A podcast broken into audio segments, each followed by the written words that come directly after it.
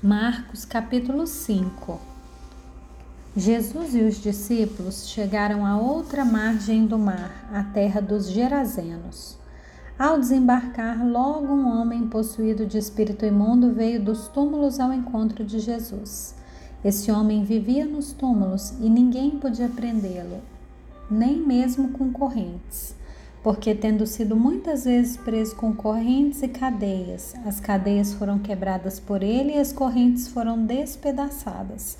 Ninguém conseguia dominá-lo. Andava sempre de noite e de dia, gritando por entre os túmulos e pelos montes, ferindo-se com pedras. Quando de longe viu Jesus, correu e prostrou-se diante dele, gritando com alta voz: O que você quer comigo, Jesus, filho do Deus Altíssimo? Por Deus, peço-lhe que não me atormente. Ele disse isso porque Jesus tinha dito a ele: Espírito imundo, saia desse homem. Então Jesus lhe perguntou: Qual é o seu nome? Ele respondeu: Legião é o meu nome, porque somos muitos. E pediu-lhe com insistência que não os mandasse para fora do país. Ora, uma grande manada de porcos estava pastando ali pelo monte.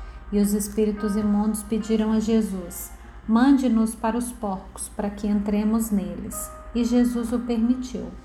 Então, saindo os espíritos imundos, entraram nos porcos.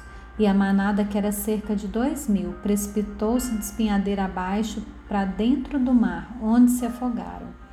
Os que estavam, os que matavam, tratavam dos porcos fugiram e foram anunciá-lo na cidade pelos campos. Então o povo saiu para ver o que tinha acontecido.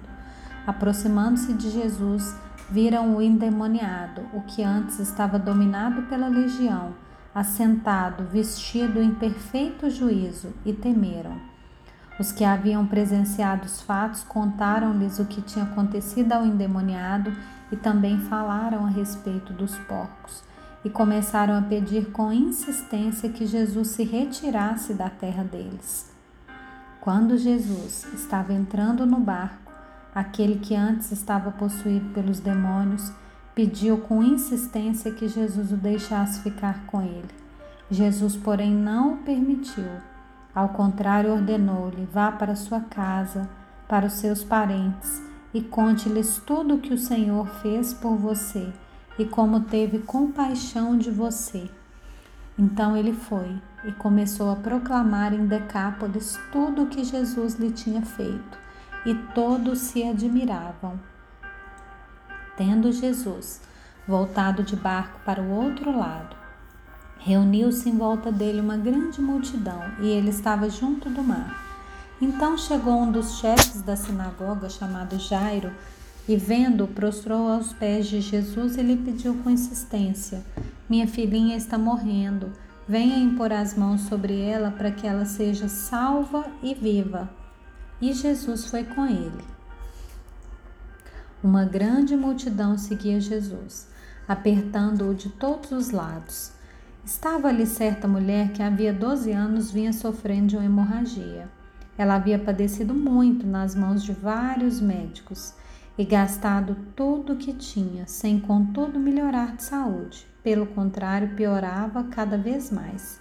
Tendo ouvido a fama de Jesus, a mulher chegou por trás, por meio da multidão, e tocou na capa dele, porque dizia: Se eu apenas tocar na roupa dele, ficarei curada. E logo a hemorragia estancou, e ela sentiu no corpo que estava curada daquele mal. Jesus, reconhecendo imediatamente que dele havia saído poder, virando-se no meio da multidão, perguntou: Quem tocou na minha roupa? Os discípulos responderam: O Senhor está vendo que a multidão o aperta e ainda pergunta quem me tocou? Ele, porém, olhava ao redor para ver quem tinha feito aquilo. Então a mulher, amedrontada e trêmula, ciente do que lhe havia acontecido, veio, prostrou-se diante de Jesus e declarou-lhe toda a verdade. Então Jesus lhe disse: Filha, a sua fé salvou você. Vá em paz e fique livre desse mal. Enquanto Jesus ainda falava, Chegaram alguns da casa do chefe da sinagoga, dizendo: A sua filha já morreu, por que você ainda incomoda o mestre? Mas Jesus, sem levar em conta tais palavras, disse ao chefe da sinagoga: Não tenha medo, apenas creia. Jesus não permitiu que ninguém o acompanhasse, a não ser Pedro e os irmãos Tiago e João. Chegando à casa do chefe da sinagoga, Jesus viu o alvoroço, os que choravam e os que pranteavam muito. Ao entrar, disse: Por que vocês estão alvoroçados e chorando?